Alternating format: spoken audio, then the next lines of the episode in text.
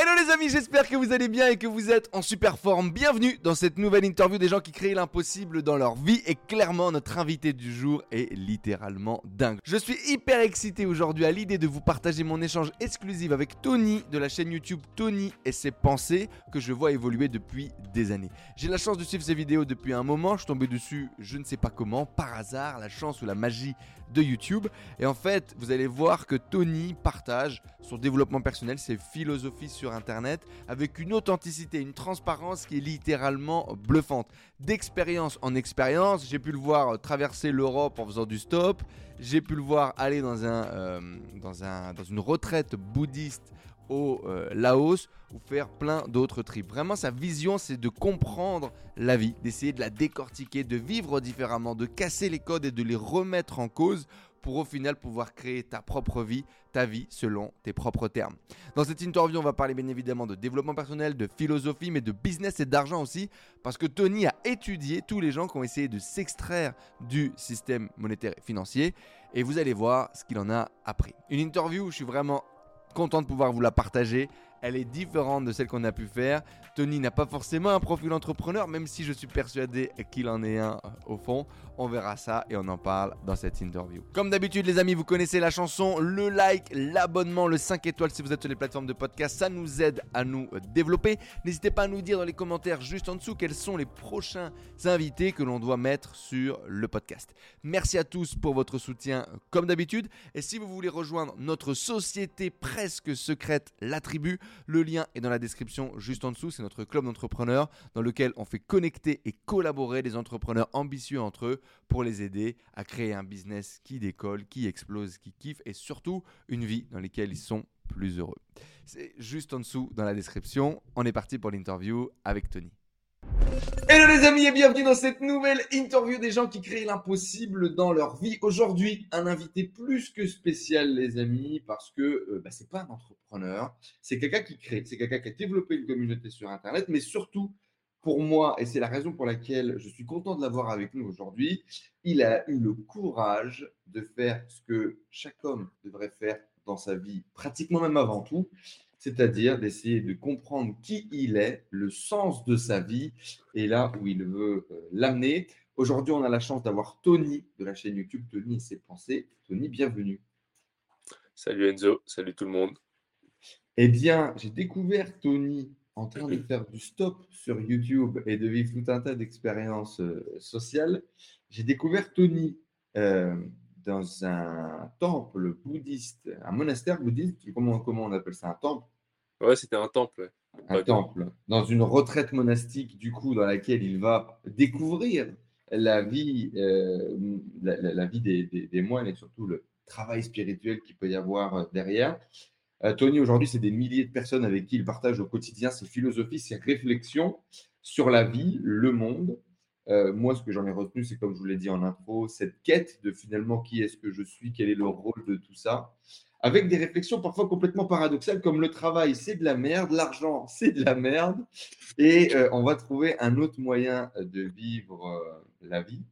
des réflexions également sur la sexualité, sur la spiritualité, sur le développement personnel. Bref, aujourd'hui, je suis très, très, très content de t'accueillir, Tony, ici, et qu'on puisse ben, justement revenir un peu sur ton cheminement euh, et surtout sur ton cheminement qui évolue. Moi, ce qui m'impressionne beaucoup, et là où tu me donnes l'opportunité pratiquement de me mettre dans, tes rails, c'est cette authenticité radicale avec laquelle tu partages tes opinions, tes avis et tes pensées, même changeantes. Euh, ou par exemple, eh bien, comme tu le dis sur le, travail euh, récemment, où tu as un job, tu as pris un job, tu as gardé un job pendant longtemps, ce qui est quasiment hors de tes habitudes, et euh, tu partages cette évolution de la vie et du travail avec, euh, avec les gens qui te suivent. Et bref, avant tout ça, Tony, c'était quoi ton rêve, toi, quand tu étais gosse? Tu voulais faire quoi quand tu quand allais devenir grand? Ah, Moi, depuis tout petit, hein, on va dire, depuis que j'étais en primaire, je voulais devenir footballeur professionnel. Ok. Et euh, on va dire que j'ai essayé, on va dire, pendant 10 à 15 ans. Je me suis vraiment donné les moyens. Mais voilà, malheureusement ou heureusement, je ne sais pas, bah, j'ai pas réussi. Est-ce que comme tous les, tous les mecs qui avaient le rêve d'être footballeur, tu t'es fait les croiser ou pas? Non, non, même pas. Mais j'ai pas mal de blessures en fait, mais jamais les croisés, heureusement. J'ai eu des, déchirures, des, des, des entorses ou voilà, des claquages. Mais après, ça a plus été, on va dire, un, un cheminement où mentalement, c'était c'était dur, au-delà du, du physique, en fait. Tu es, allé jusque euh, ce début, on va dire, de, de, de- de préparation mentale et physique avant les camps enfin, comment, les centres d'entraînement, c'est ça? Avant les centres d'entraînement pour jeunes, ce genre de choses? ouais, en fait, j'ai fait euh, plusieurs essais. Je sais pas si tu connais euh, Clairefontaine. Ouais. Fontaine où il y a l'équipe de France qui se réunit là-bas. J'ai fait des- un essai à, à Sedan quand ils étaient en Ligue 2. J'ai joué en Belgique. Mais après, tu vois, il y a, il y a différents, euh, différents, différentes raisons qui ont fait que j'ai j'ai pas percé, on va dire. Après, on va dire que ça, ça a été une bonne chose parce que juste après ça, une fois que j'ai abandonné, on va dire, ce rêve, boum, je me suis lancé sur YouTube. Un enfant hyperactif, du coup, déjà. Il y avait besoin d'activité, il y avait besoin de faire des choses.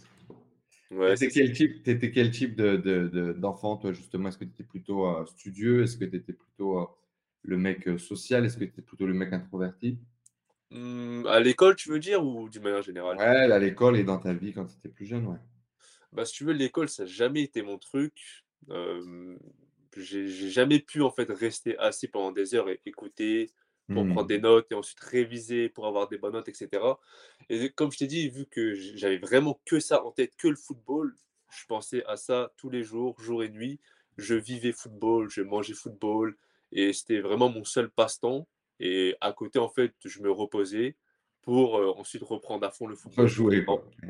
Et dans quel moule, euh, dans quel moule familial t'as grandi, toi? Ça a été quoi les valeurs au niveau justement du travail, de l'argent? Euh, qu'est-ce qui t'a été inculqué de façon directe ou indirecte par tes parents?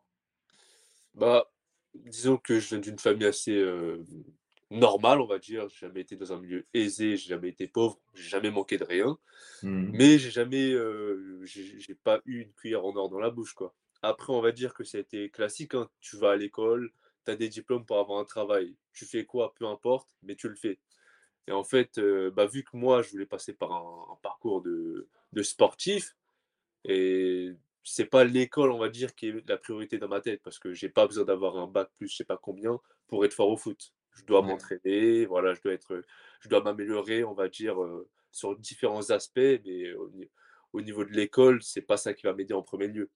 Après, on va dire que j'ai décroché assez tôt, mais on m'a incité à continuer. C'est-à-dire que je voulais arrêter juste après le bac mais après, on m'a dit: «Non, tu vas faire quoi? Heu, voilà, qu'est-ce que comment tu vas t'en sortir dans la vie?» Je fais: «Bon, OK, je vais continuer». J'ai fait une année de licence, après un une année de BTS, mais voilà, au bout d'un moment, je pouvais plus. Je me suis dit: «Faut que je vive ma vie, faut que je fasse mes choses maintenant, sinon je vais le regretter toute ma vie». En fait, très tôt, j'avais cette envie de de faire ce que je veux moi et heu, en fait, si je commençais à écouter les autres, au bout d'un moment, je savais que j'allais pas pouvoir continuer, en fait. À quel moment justement tu commences, on va dire, un peu à, à t'émanciper, que ce soit d'une espèce de, de, de pression sociale ou de la pression de tes parents et commences à te dire, tiens, je vais faire des trucs qui sont euh, complètement différents de ce que tout le monde fait? Bah, c'est au moment où j'ai arrêté l'école, en fait. Donc c'était en Hmm. en 2013 2013 et quand on me demandait: «Bah, pourquoi tu arrêtes?» c'était plus les gens en qui j'avais confiance et à qui je voulais en parler. Je leur je leur disais clairement: «J'arrête parce que là, je vais tout donner pour percer dans le foot». Parce qu'en fait, pour moi, c'était vraiment la dernière chance parce que voilà, je commençais à prendre de l'âge. Je crois que j'ai arrêté l'école, j'avais 19 ans et généralement, heu, les gens à d à 19 ans sont soit déjà en centre de formation, soit ils ont Ouais.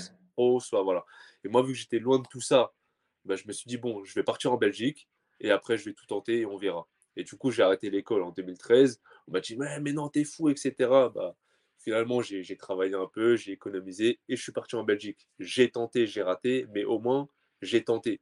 En fait, le plus dur pour moi, c'est le fait de ne pas avoir de réponse. C'est-à-dire, si tu te poses toujours la question: «Et si? Et si? Et si?» mais tu tentes pas, là, je pense que c'est beaucoup plus dur que de tenter et de rater et du coup, c'est ce que j'ai fait et à la fin, je suis satisfait parce que j'ai eu ma réponse, même si ça n'a pas été dans le sens que moi je voulais. Et à ce moment-là, du coup, tes, tes- tes parents, ton entourage sont pas du tout euh, sur la même longueur d'onde que toi, j'imagine? Ah non, pas du tout. En en plus ça, bah, tu sais, dans une famille asiatique, on est vraiment porté sur l'école, sur la réussite et cetera et si tu veux, moi, dans ma famille, je suis un petit peu le mouton noir. C'est-à-dire tout le monde a des diplômes, tout le monde est ingénieur, tout le monde est comptable bref, voilà, ils sont, ils sont diplômés. Moi, je suis là, ouais, faut passer dans le foot. C'est-à-dire que je suis un peu mal vu. Bien sûr, on on a essayé de m'en dissuader, on m'a critiqué, etc. Mais euh, à la fin, je veux quand même faire ce que moi je veux parce que, à la fin, en fait, c'est moi et ma confiance. Donc, euh, comment est-ce que tu vis ça? Comment est-ce que tu vis cette pression? Et comment est-ce que tu arrives un peu à, à t'en émanciper finalement? Bah, après, à la fin, je me pose la question, est-ce que je vis pour les autres ou est-ce que je vis pour moi? Et si je vis pour les autres et que j'essaie vraiment de toujours les satisfaire, et si, imaginons, j'y arrive à la fin, est-ce que en me regardant dans la glace et avant de me coucher la nuit, je serai content de ce que je fais? Je pense pas. Alors que si je fais ce que moi je veux, même si aux yeux des autres c'est fou, même si c'est ridicule, même si ce n'est pas une réussite, à la fin, si je fais ce que moi je veux, en fait, je serai satisfait. Et à la fin, en fait, j'ai toujours fait ça, peu importe dans, dans, quel aspect de ma vie, que ce soit professionnel, relationnel ou voilà. En fait, je m'écoute moi d'abord, j'écoute un petit peu les gens pour prendre en compte leur avis, etc. Mais à la fin, celui qui prend la décision, c'est moi. Il y a plein de gens qui, doivent, ça doit résonner là, ce que tu es en train de dire. Puis il y a plein de gens qui se sont dit, moi aussi j'ai envie de vivre pour moi, je vais prendre mes propres décisions. Et puis à, la première euh, pression sociale, direct ou indirect, craque. Pour beaucoup de gens, c'est hyper dur réussir à s'écouter et à, et à prendre tes propres décisions. Est-ce qu'il y a eu un cheminement un peu de pensée ou est-ce que naturellement tu as l'impression que c'était comme ça en toi? Je pense que j'ai toujours été comme ça et au fur et à mesure que je grandissais, en fait, ça s'est de plus en plus développé. Ça veut dire, on, on est obligé en fait de prendre en compte ce que les gens pensent de nous parce que voilà, on n'est pas, je suis pas, je suis pas vraiment différent des autres non plus. Mais il y a un moment où je me pose la question, je regarde la vie d'une manière générale et je me pose une question, je me dis mais la vie est courte. Donc si la vie est courte, qu'est-ce que je fais? J'écoute les autres, euh, je suis dégoûté tous les jours, je me sens pas bien ou bon au bout d'un moment, je prends la vie comme euh, un jeu vidéo ou pas du tout. Je me dis juste, c'est quoi On va mourir un jour. Bon à la fin, euh, je fais ce que je veux quoi t'es pas content, c'est pareil. Je veux faire ce que je veux. Et c'est une belle invitation, en tout cas, même si, même si effectivement, je pense qu'il y a beaucoup de gens qui bloquent à cette étape-là. Ils se disent, je vais faire ce que je veux, et tu sais, la première action, ils glissent, soit par peur de, de, de, de bien paraître, soit par peur de ne plus être aimé, soit par peur de, tu vois ce que je veux dire? Oui, oui, c'est ça et c'est en te disant en te disant cela que je me rends compte qu'il y a aussi l'éducation qui joue beaucoup. Ça veut dire que moi, en fait, depuis tout petit, on m'a laissé libre. Ça veut dire que ce soit moi ou mes frères, hein, on nous a dit tout simplement: «Fais ce que tu veux, mais fais un truc». C'est pas comme si on était derrière mon dos, en train de me dicter ce que je dois suivre, ce que je dois faire, de quelle manière et cetera. Alors que pour d'autres personnes, leurs parents ou je sais pas, leurs grands frères, leurs tantes, peu importe qui, sont toujours derrière leur dos à leur dire quoi faire. Tu fais telle Ass étude. assez indépendant, du coup, c'est ça? Très jeune. Ouais, c'est ça. De, on m'a toujours laissé euh, faire mes propres choix. Et je pense que cette liberté, en fait, elle, a toujours été là et je l'ai moi-même développée parce que j'en ai besoin, en fait. Et c'est vraiment un, point central de qui je suis, c'est la liberté. Alors justement, on va explorer cette liberté à travers tes différentes phases et et délires. Du coup, le football, tu décides de passer à autre chose, tu décides de te lancer sur YouTube, heu, avec au départ, heu, plutôt, heu, une vision, je crois, un peu humoristique, délire, partage, plus que, philosophique, spirituelle comme ça a pu devenir aujourd'hui. C'était quoi l'intention initiale de de de YouTube et et c'était quoi l'idée, toi, derrière derrière ce projet? Alors, de base, ça a toujours été ce petit projet avec le foot, en fait, parce que je m'étais fait plein de délires dans ma tête. Je m'étais déjà imaginé euh, percer dans le foot, mais en dehors de ce, chem- de ce chemin standard, c'est-à-dire passer par un Mmh. centre de formation et ensuite signer son premier contrat professionnel, etc. Moi, je me suis dit que j'allais faire comme, euh, je sais pas si tu connais le parcours de Ribéry, par exemple. Ribéry qui euh, est pas passé par des centres de formation, qui est monté euh, de, de niveau en niveau à travers différents clubs. Et moi, je m'étais imaginé faire la même chose et justement partager ce chemin sur YouTube. C'est-à-dire, c'était déjà assez axé, sans le savoir, on va dire, développement personnel, mais même si j'aime pas trop le, me classer dans cette catégorie, mais Mmh. je m'étais dit que si je pouvais montrer que je pouvais le faire en sortant des sentiers battus, bah, j'allais motiver certaines personnes à, faire de même. Et d'abord, j'allais le faire pour moi parce que je m'étais dit que je voulais me prouver à moi que je voulais réussir en dehors de ce qui se fait traditionnellement. Et vu que ça n'a pas été le cas, vu que j'ai pas percé, je m'étais dit, ouais, mais mon idée, elle était quand même bonne.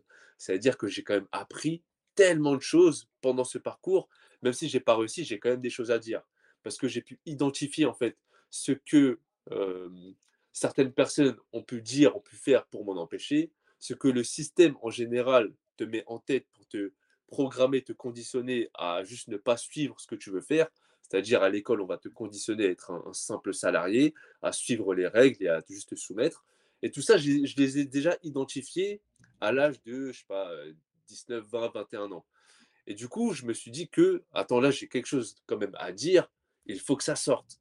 En sachant que dans ma vie aussi euh, personnelle, je me trouvais assez euh, isolé dans le sens où je pensais différemment des autres qui avaient un, un, un cheminement de pensée assez similaire. Du coup, je me retrouvais seul. Je me suis dit, non, non, faut que j'en parle pour voir si je peux essayer de trouver des gens comme moi. Et boum, je me suis lancé sur YouTube. Ok. Donc, il y a quand même cette démarche finalement de trouver des gens comme moi, cette démarche un peu de communauté, cette démarche de, de partager finalement avec des gens qui te ressemblent ou en tout cas qui pensent de façon similaire? Ouais, parce que c'est difficile en fait de quand tu vois par exemple qu'il y a des groupes qui peuvent se former, ils, sont tous d'accord sur un sujet, ils en parlent, tu sens que voilà, ils sont bien ensemble. Mais toi, quand tu es à part en fait et que tu te retrouves pas dans ce groupe, c'est compliqué. Tu vas voir un autre groupe, c'est la même chose, un autre, c'est la même chose, et encore. Et voilà, ça se ressemble, ça se suit. Et au bout d'un moment, cet isolement en fait fait mal parce que l'humain est fait pour être, pour, pour partager en fait son être, tout simplement. Et au bout d'un moment, je me suis dit, bon, il n'y a personne dans la vraie vie avec moi. Peut-être qu'au bout d'un moment, euh, euh, d'une manière virtuelle, je pourrais le faire. Donc ça a vraiment été pour moi un, élément moteur, on va dire, pour me lancer sur YouTube. C'est que c'était un ras-le-bol, on va dire, dans la vraie vie. Et je me suis dit, bon, il faut que ça sorte quand même. Donc euh, voilà, c'est. Je me suis lancé il y a maintenant six ans et j'avais déjà préparé quatre ou cinq premières vidéos que j'ai balancées au fur et à mesure. Et comme tu as dit, au début, c'était un peu un ton humoristique parce que je m'étais dit que peut-être c'est le format qui marche. Le format podcast, assez rapide, très monté. Mais à la fin, j'ai fait ça encore une fois pour suivre ce qui marchait. Mais moi, personnellement, ça ne me plaisait pas. Donc, à partir de là, je me suis dit, soit j'arrête les vidéos parce que ça ne me plaît pas, soit je fais autre chose. Et voilà. Et petit à petit, ça se rapprochait vers le format que je fais aujourd'hui. C'est-à-dire juste, j'expose une idée en parlant face caméra pendant 20, 30 minutes, peu importe. Il n'y a pas de limite de format, ni de temps, ni d'organisation. Et finalement, les gens te suivent, les gens partagent, les gens philosophent avec toi, les gens interagissent avec, j'allais dire ton travail, mais je ne vais pas l'appeler ton travail, avec tes pensées. en combien de temps tu commences à avoir une vraie interaction avec des gens et tu comprends que tu n'es pas tout seul et qu'entre guillemets, ça marche, même si ça marche est un gros mot qu'on définira peut-être plus tard? Alors déjà, ça commence par les premiers commentaires, parce que je me demande en fait comment les gens peuvent tomber sur mes vidéos. Le bah début, même, pour toi, je pense, tu te lances et comment les gens font pour voir ce que tu fais alors que tu es, un inconnu? Donc à partir de là, je, voyais des, comptes différents, etc. Et je me demandais, mais c'est incroyable. Donc il y a vraiment des gens qui regardent et qui m'écoutent. Je me dis, oh, c'est fou ça. Après, il y a les premiers messages perso que je recevais par mail ou sur les réseaux sociaux. Je me disais, ah ouais, euh, quand même, hein, il y a des gens qui, qui m'écoutent. et après, il y a les premières rencontres euh, IRL, on va dire. Les gens me contactent et me, demandent si on peut se voir, etc. Bah, moi, je suis assez accessible. Du coup, à partir de là, je me dis, ah, c'est vrai que j'ai quand même réussi à, construire quelque chose. En combien de temps c'est parti finalement dans cette réflexion et cette recherche du soi? À quel moment tu as commencé à, basculer sur ce travail vraiment pratiquement anthropologique, pardon, philosophique, de finalement expérimenter la vie et partager tout ce que tu ressens de, ça? En fait, pour moi, il y a eu un changement majeur. C'est quand j'étais en Belgique, c'était en 2015. c'était vraiment vers la fin de, mon séjour, on va dire, où je mmh réfléchissais si je devais rentrer en France parce que voilà, je, je vivais de mes économies et c'était en train de fondre, soit je restais, j'essayais vraiment de, de forcer la chose, on va dire. Et à partir de là, il y a eu un, un changement, on va dire. euh, Je, je le vois vraiment d'une manière spirituelle. Et j'ai eu un ressenti physique aussi d'un changement. Et à partir de ce moment-là précis, je m'en souviens comme si c'était hier, à partir de là, en fait, il y a eu un avant et un après. Et par rapport à tout ce que je faisais aussi, ça a vraiment été le déclic. Du coup, j'ai commencé à, à lire énormément et justement à me poser de plus en plus de questions sur euh, qui je suis et comment fonctionne le monde, etc. Et, et à partir de là, en fait, ça, ça a donné ce que je fais aujourd'hui, en fait, de plus en plus. Mais ouais, ça fait, ça fait maintenant 7 ans quand j'y pense. Comment on se retrouve dans un, euh, dans un temple euh, bouddhiste à faire une retraite euh, monastique Qu'est-ce qui s'est passé? Alors pour moi, en fait, euh, j'étais, j'étais au Laos et j'étais chez de la famille sur une île qui n'était pas du tout touristique. Et j'ai juste demandé à, à mon oncle s'il pouvait me mettre en contact avec euh, le chef des moines. Et parce que je lui ai dit que je voulais faire un petit séjour là-bas pour voir la vie, comment ça fonctionnait. Et là-bas, en fait, c'est assez courant de faire ça. Donc euh, ça, s'est fait plutôt rapidement.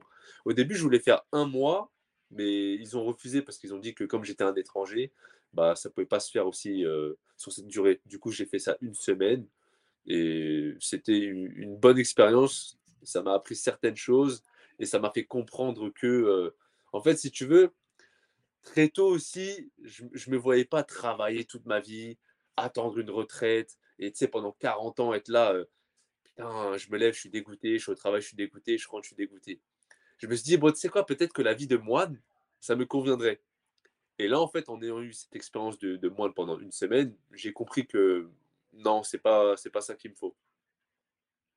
Ouais, tu as, ce truc d'aller expérimenter en tout cas et de te dire, de pas rester sur une idée, quoi, mais d'aller d'a- d'aller voir, euh, d'aller voir euh, si ça peut te convenir ou pas.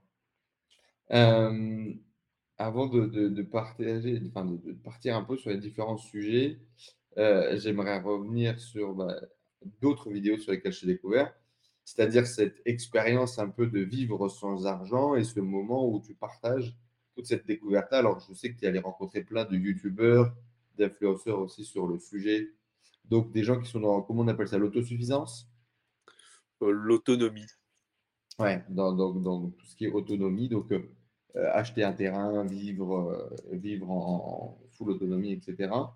Et donc à ce moment-là, tu te baladais aussi en stop et euh, j'étais tombé sur tes vidéos où tu vloguais et tu te baladais d'un point à un autre en faisant du stop et même en partageant aussi euh, ben, l'interaction sociale, quoi, ce que tu vis, ce que tu ressens, euh, les, les- les- les gens que tu rencontres sur le chemin, etc. Euh, qu'est-ce qui t'a amené du coup à creuser ce sujet un peu de, de l'autonomie? Comment t'en es arrivé à, on va dire, à creuser des trucs aussi extrêmes? Parce que tu as des gens qui sortent complètement, entre guillemets, de la société pour vivre un peu dans, dans une autre société qui crée eux, avec d'autres règles, d'autres codes et d'autres fonctionnements.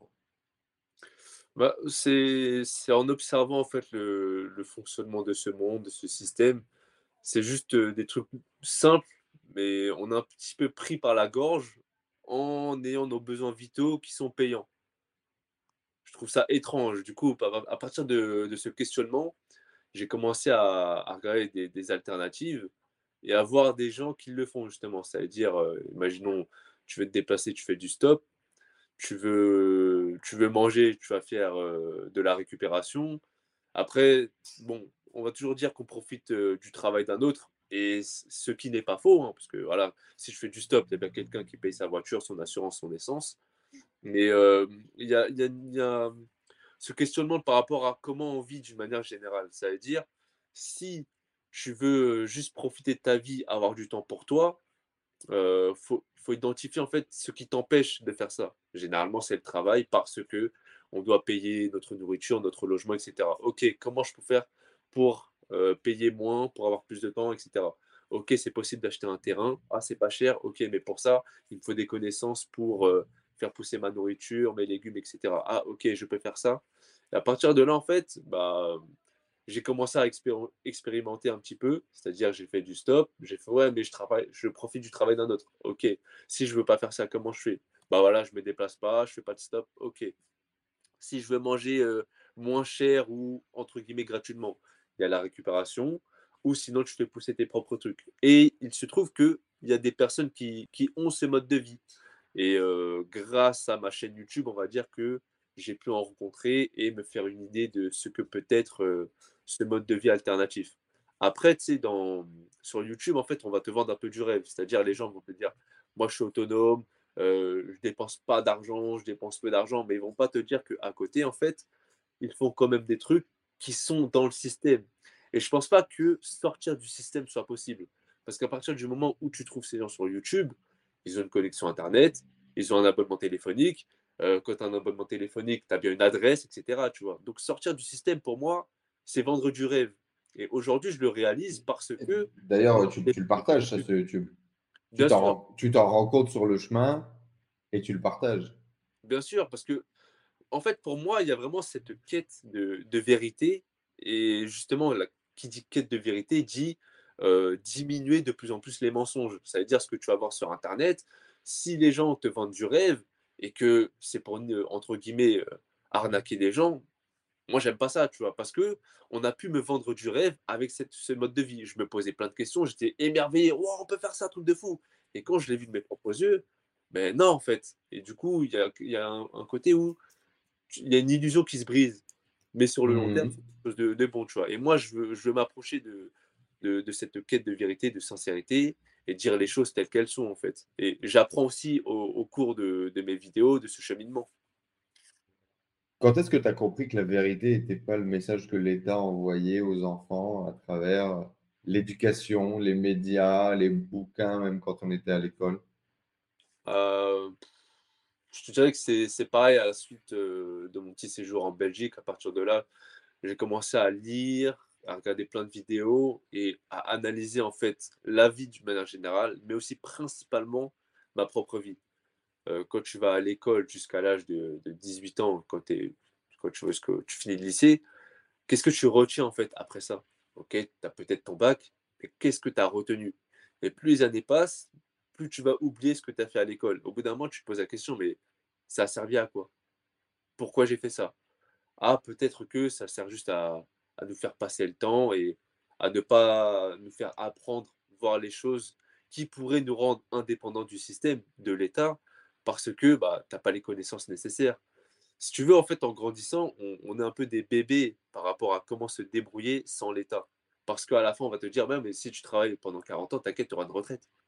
Ah, mais qui te dit que tu auras une retraite? Qui te dit qu'entre-temps, déjà, tu ne vas pas mourir? Qui te dit que quand tu auras l'âge d'être à la retraite, bah, en fait, ils ne vont pas repousser l'âge de la retraite? C'est ce qui se fait euh, de plus en plus, tu vois. Là, ma génération, est-ce qu'on aura une retraite? Vu que je ne pense pas, je préfère ne pas ne pas compter dessus, en fait. Et du coup, mmh. quelles sont les alternatives pour vivre une vie, on va dire, peut-être confortable, mais sans le confort que nous donne l'État? Une des vraies cassures que tu as vécues, je pense, en tout cas de mon point de vue, je le vois, tu nous diras toi comment tu l'as vécu, ça a été le travail. À un moment donné, tu décides, du coup, de ne plus jouer avec ces règles de jeu de la société, et donc tu remets en question un, le fait de travailler, mais deux, le concept même du travail.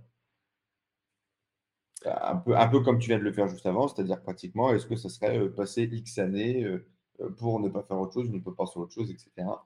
Et donc tu philosophes, mais pendant des heures, à travers différentes vidéos, sur un, le concept du travail, qu'est-ce que c'est que travailler, pourquoi travailler, qu'est-ce qu'on trouve à travers tout ça. Et deux, à un moment donné, bah, tu prends la décision de je ne vais pas les bosser. Je pense aussi que euh, c'est une vraie cassure par rapport à ton éducation, parce que comme tu l'as dit, euh, on t'a fait grandir dans un truc, euh, fais ce que tu veux, mais fais quelque chose. Et donc, il y a tout ce schéma parental aussi à casser, machin, le schéma sociétal. moi, je suis matrixé de ouf. Je suis matrixé de ouf dans le sens où si je ne travaille pas, je ne produis pas, je ne me sens pas bien.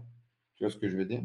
Mmh. Pourtant, j'essaie de prendre le temps de réfléchir un peu. Et malgré ça, j'ai encore ce truc, ce besoin, cette dépendance pratiquement liée à la productivité. Encore plus en tant qu'homme, on pourra débattre de tout ça plus tard. Comment, quel a été ton cheminement par rapport au travail? Comment est-ce que tu t'en extires? Et aujourd'hui, tu en es revenu un petit peu. Quel a, quel a été ton cheminement par rapport à tout ça? Bah, après, tu, tu dis que tu as besoin de travailler, mais tu travailles pour faire quelque chose que tu aimes, quelque chose que, qui t'apporte. Sinon, je pense pas que tu en aurais autant besoin voilà. Mais c'est beaucoup plus difficile de, comme pour la plupart, de faire un travail où tu te sens forcé en fait, où c'est juste alimentaire. Et il y a, cette position où je me dis, mais la plupart des gens, on est forcé de faire une chose qu'on ne veut pas faire et on n'a pas beaucoup de temps de vie en fait. Et le peu de temps de vie que tu as, c'est la retraite qu'on te promet parce que tu auras, du temps et tu auras bien travaillé, tu auras servi en fait cette société. Et là, tu auras mérité ton temps de repos, ta, récompense. Moi, je me dis, mais, non, en fait, c'est tout de suite que je veux vivre. Pourquoi je vais aller me casser le dos euh, physiquement, mentalement, pour un travail que je ne veux pas faire parce que je suis obligé de le faire? Et il y a une grande différence avec les gens qui aiment travailler parce qu'ils aiment ce qu'ils font, mais c'est juste une poignée de personnes en fait. Et c'est pour ça que toute ma vie, j'ai juste fait des tafs alimentaires parce qu'on est obligé en fait. Encore une fois, on est pris par la gorge vu que nos besoins primaires sont payants. Tu veux manger? Ah, mais il faut de l'argent. Ah, mais c'est de l'argent, tu dois travailler. Donc à partir de là, je me suis posé cette question. Vas-y, c'est quoi? Je vais essayer de vivre sans argent. Et du coup, j'ai expérimenté la vie, etc. Mmh. Mais je me suis rendu compte que finalement, en fait, le, le travail, on peut, on peut placer toutes les choses de la vie sous ce terme. Il y a le travail parce que déjà, si tu prends l'étymologie, je pense que tu connais, le tripalium, du coup, cet instrument de torture, est-ce que ça te donne envie de te lever le matin pour dire travailler? Non. Je pense que si tu aimes ce que tu fais, on va dire plus que tu, je sais pas moi, tu, tu vas œuvrer, tu vas partager, tu vas créer, mais c'est pas à proprement parler du travail. La torture, c'est vraiment le moment où tu t'es forcé de faire une chose que tu détestes et comme s'il n'y avait pas d'issue en fait. Donc aujourd'hui, je te dirais que oui, on va dire le, travail d'une manière générale est, nécessaire puisqu'on profite du travail des autres. On vit dans un monde où voilà, tout est connecté, hein, interdépendance, dépendance, etc. Euh, le fait qu'on se parle là tout de suite, les appareils électroniques ont bien été fabriqués par des personnes, la connexion Internet, etc. On profite du travail d'autres personnes. Mais alors, effectivement, pour tous ceux qui nous ont pas suivis et qui nous ont peut-être perdu un petit peu, c'est beaucoup plus direct quand tu fais du stop, mais euh, quand tu utilises un ordinateur, tu profites du travail de quelqu'un d'autre. Ouais, c'est ça. C'est ça. Et, et, du coup, en fait, chacun, c'est vrai, doit apporter sa, sa pierre à l'édifice. Après, maintenant, c'est à chacun de trouver euh, de quelle manière. Et c'est là, en fait, où c'est difficile. Parce que je pense que ça part déjà d'une méconnaissance de soi.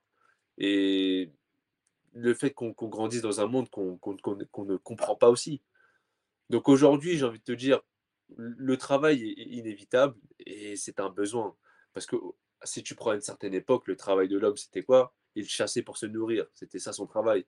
Aujourd'hui, on va dire que si tu vas euh, travailler dans un magasin, dans un bureau, etc., c'est le travail qui s'est transformé d'une autre manière. Mais à la fin, c'est toujours la même chose. Tu travailles pour avoir de l'argent qui va te faire acheter à manger. Donc euh, le chasseur-cueilleur, est juste devenu un mec de bureau et puis voilà quoi. C'est le monde d'aujourd'hui. Mais c'est vrai que le travail aujourd'hui, je le vois d'une autre manière parce que bah, tout simplement, il faut travailler. Mais c'est juste que le terme travail, c'est un mot pour tout. Tu vois? Et donc aujourd'hui, ta définition du travail avec toi, c'est quoi? Euh, Je dirais juste que c'est c'est se battre pour survivre. Parce que voilà, la, la vie, c'est pas juste euh, on vient, on te donne tout sur, euh, sur un plateau en or, en argent, et tu as juste à te servir. C'est pas ça. Je pense que si jamais ça nous arrive, bah, ça va juste nous affaiblir en tant qu'homme. Et il y a un côté où la transcendance se fait à travers justement cet effort pour survivre, qu'on va appeler travail. À quel point cette vision, elle te donne du pouvoir, tu vois? À quel point cette vision, elle, elle t'enferme dans ta pensée euh, ou elle te donne du pouvoir pour la transcender? Parce que est-ce que c'est être conscient de penser que le travail. Euh, j'ai perdu ce que tu m'as dit. Que penser que le travail, c'est se battre pour survivre, pardon. Euh, est-ce que c'est être en position de victime ou est-ce que c'est être en position consciente? Tu vois ce que je veux dire? Euh, Ouais, après, c'est toujours une question de perspective. Hein. C'est aussi une chose que je comprends de plus en plus. En fait, la vie, c'est juste une question de perspective. C'est-à-dire sous quel angle on voit les choses Si tu prends ça comme une victime, bah, tu le vivras comme une victime. Si tu le prends juste comme un jeu, comme un challenge, bah, c'est vraiment par rapport à, chacun comment on voit les choses. C'est vrai que pendant très longtemps, mais aussi parce que c'était des expériences que j'attirais, les, les travails que j'ai pu faire dans ma vie, j'en ai fait pas mal et euh, différents, euh, je sais plus comment dire, bref, différents travails que j'ai pu faire. Ça a mmh. toujours été des trucs qui m'ont dégoûté, vraiment qui m'ont dégoûté. Et aujourd'hui, vu que je vois les choses différemment, ben, j'attire aussi un travail qui, qui est différent. C'est-à-dire que là, au moment où je te parle, je suis en train de travailler dans un resto, euh, je fais de la livraison. C'est vraiment le, je te dis franchement, c'est le meilleur taf que je fais. Parce que il n'y a pas ce dégoût en fait. Et il y a des choses où je trouve beaucoup plus d'avantages que d'inconvénients. Là où pendant des années, j'ai pu faire des tafs qui avaient tellement d'inconvénients par rapport au peu d'avantages que je pouvais avoir. Et je pense que pour la plupart des gens, c'est ça. Leur taf, en fait, et leur vie en général, il y a beaucoup plus de, désavantages que d'avantages. Et je me dis qu'aujourd'hui, comment je vois la vie, c'est juste euh, trouver son chemin et faire en sorte de, mettre le plus de, cordes à son arc pour avoir des, avantages. Et voilà, faire son petit bonhomme de chemin, que ce soit peut-être à travers le salariat, l'entrepreneuriat ou même juste être un chômeur ou peu importe. En fait, en fait dans la vie, il y a tellement de possibilités que on ne peut pas se restreindre juste à un seul schéma. C'est-à-dire travailler, attendre la fin du mois pour toucher son salaire. C'est vraiment, on a l'impression que c'est le seul chemin qui existe. Alors que non, il y a une multitude de chemins et il faut juste sortir en fait la, tête de l'eau. Ça fait peur un peu quand même aussi de. Tu vois, c'est. Ce que tu dis là, pour moi, c'est un peu la liberté de, du coup, de prendre ses propres décisions, de, de faire ses propres erreurs, d'aller vers son propre chemin.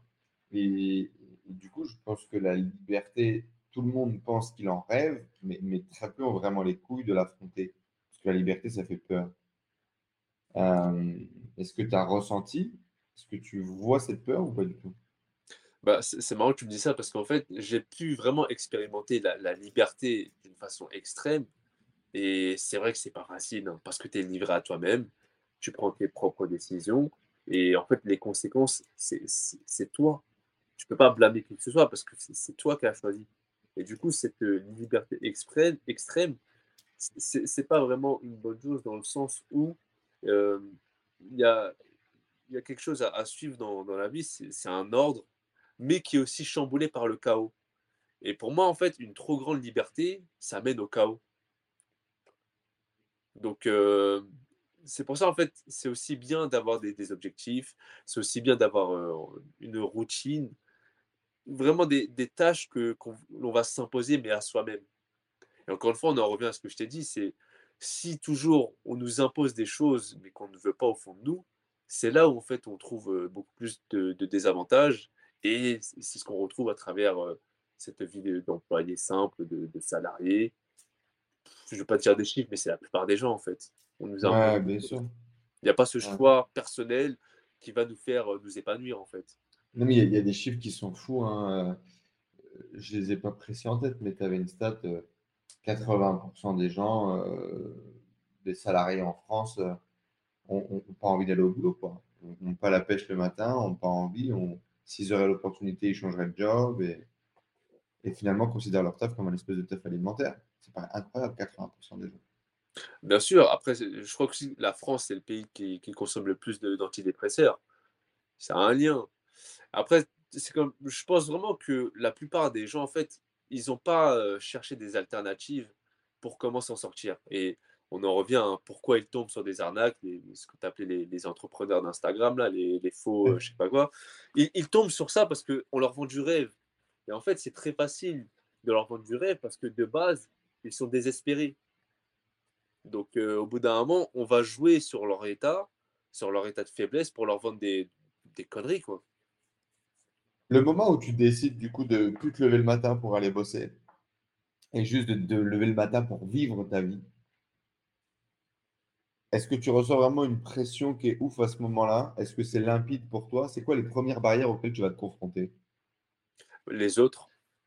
Les autres, hein, parce que euh, bah, tu n'apportes rien, que tu ne travailles pas, tu es, juste un paria.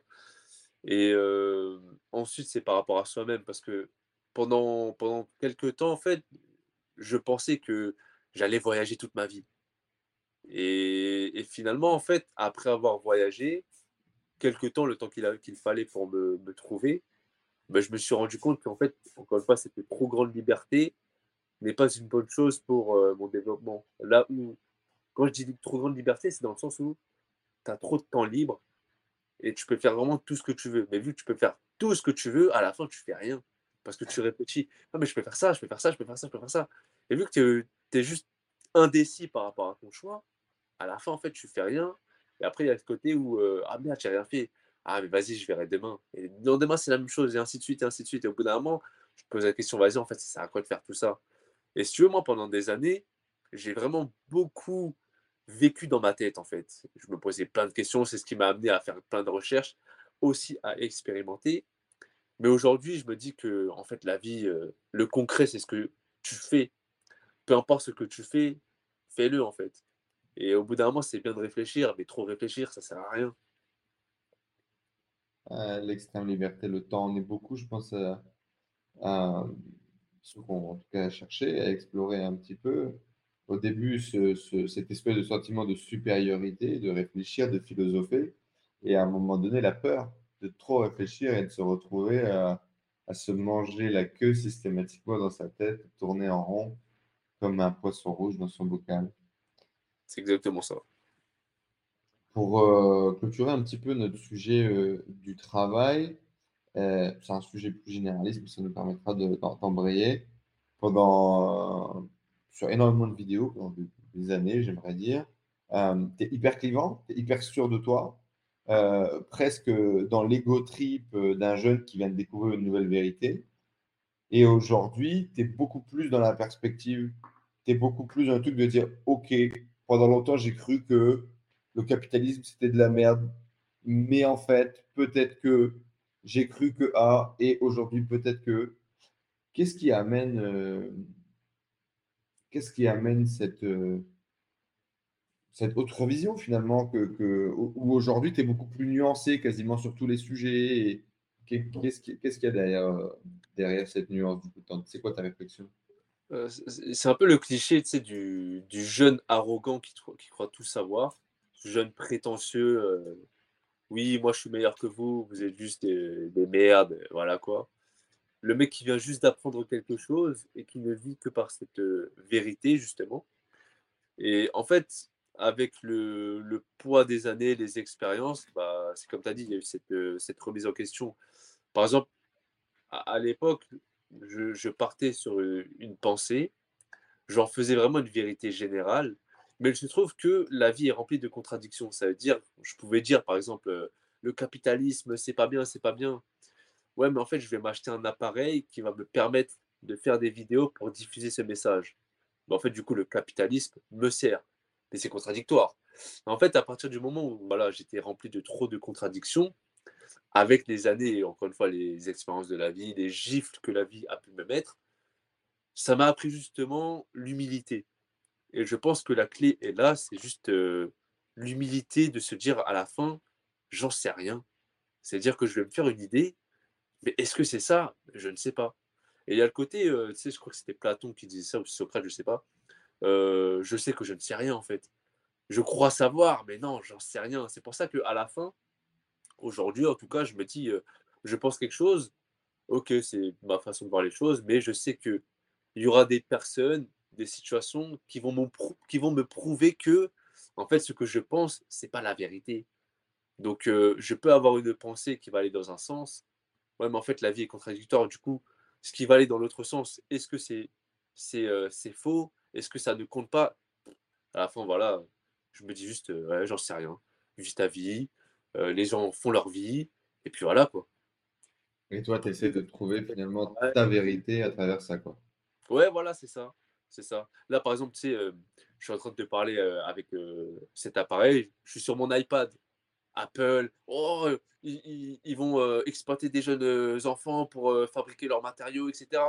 Oh, c'est vrai que c'est quelque chose de mal, ouais, mais ça nous permet de communiquer. Encore une fois, ça me permet de faire mes vidéos, de diffuser mon message. Est-ce que c'est bien? Est-ce que... Ouais, mais tu sais ce qu'ils font euh, J'en sais rien.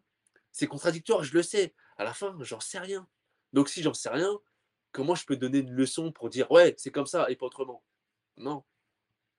Il y a beaucoup de gens euh, qui font ce même constat que toi, je pense, mais qui se noient et qui n'acceptent pas de, un, se l'avouer et deux, le communiquer.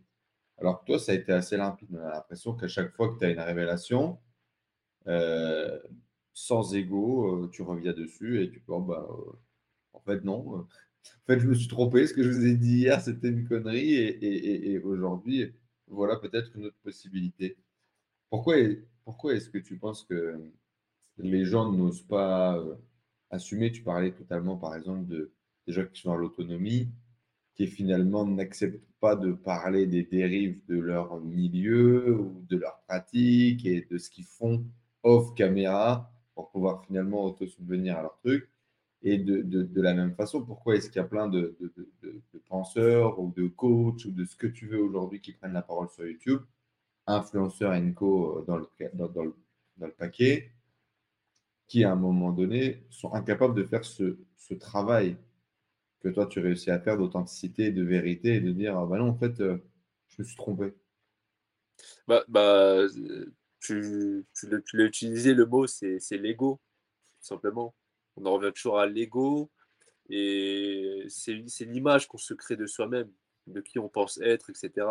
Et du coup, cette image, on va la défendre et on ne pourra pas euh, dire des choses contre elle parce qu'on s'est tellement battu pour mettre une image en avant que les gens vont s'identifier à cette image, que nous aussi on va s'y attacher et on ne voudra pas la changer.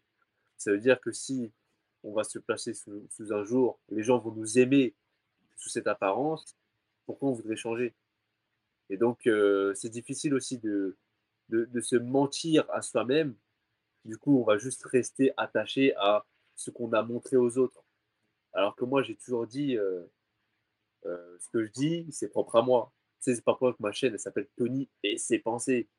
C'est moi, c'est ma vie d'une manière générale. Et si je peux revenir sur euh, ce que je peux dire, c'est parce que j'essaye au maximum de mettre mon ego de côté. Et ça, c'est pas facile. Parce que quand on te dit une, vérité par rapport à toi qui est fondée, est-ce que tu acceptes ou pas?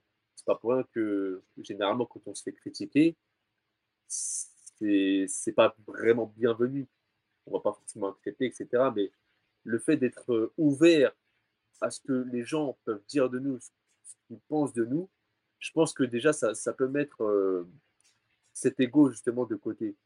Mais de soi-même, on doit être ouvert en fait à ce que les gens disent de nous. Tu vois Donc cette remise en question que je peux avoir, c'est parce que je suis ouvert en fait aux signes de la vie. Ça peut être à travers une personne, ça peut être à travers une remarque, ça peut être à travers une situation, un événement, mais je suis ouvert en fait à ce que la, ce que la vie en général m'envoie. Du coup, il y a un peu ce, retour de bâton où pendant, des années, j'étais vraiment dans cette euh, arrogance et je, vraiment, je, je, je, le dis sans avoir honte, je méprisais vraiment les gens, tu vois. Il y a ce retour de, de bâton parce que dans la vie, il y a, il y a le karma, c'est bien fait. Au bout d'un moment, quand tu te crois péter plus que les autres, on te ramène sur terre. Et moi, en fait, ce retour sur Terre m'a fait un, un, choc qui fait que je te tiens ce discours aujourd'hui, en fait. Que à la fin, en fait, je, je, me suis trompé parce que je me suis vu trop beau. Et euh, encore une fois, il y a ce côté jeune arrogant. Quand j'ai commencé les vidéos, j'avais 22 ans. Aujourd'hui, j'en ai 28, j'approche la trentaine. Si j'ai le même discours en 6 ans, ça veut dire que je n'ai rien appris, en fait. Hmm. Et probablement, quand j'aurai un, deux, trois, peu importe le nombre d'années en plus, j'aurai encore une fois un autre discours. Et pour moi, en fait, l'apprentissage se fait comme ça. C'est-à-dire qu'en un an, je le réalise en regardant ma vie, en un an, on peut tellement changer, c'est incroyable en fait. Comment est-ce qu'on fait? Moi, toi, qu'est-ce que tu en penses? Pour réussir à s'ouvrir à la critique de l'autre, rester solide sur ses appuis et sur son amour de soi et sur sa confiance en soi, tu sais, ce, jeu entre réussir à ne pas tomber dans l'ego extrême et devenir un gros connard, apprivoiser l'amour de soi et sa confiance en soi, et rester ouvert aux autres. C'est un triangle, c'est le triangle des Bermudes, j'ai l'impression. Tu te perds. Hein. Ouais, bah après, c'est encore une fois pas, toujours par rapport à l'ego, en fait. Par rapport à l'ego et, aux attaches. là, je vais utiliser des, termes bouddhistes, etc. Le karma, etc. Mais en fait, euh, il y, a ce côté où si, si tu penses vraiment que tu es, le seul qui a la réponse, c'est que tu t'es trompé en fait. Donc il y en a beaucoup, je le vois, parce que les, les relations humaines, c'est un peu un miroir de soi-même, on se voit à travers les autres. Et je vois beaucoup de personnes qui sont ce que j'ai pu être, c'est-à-dire croire qu'ils ont la réponse à tout, croire que les autres, non, ils sont, ils sont dans, dans l'illusion, dans le faux.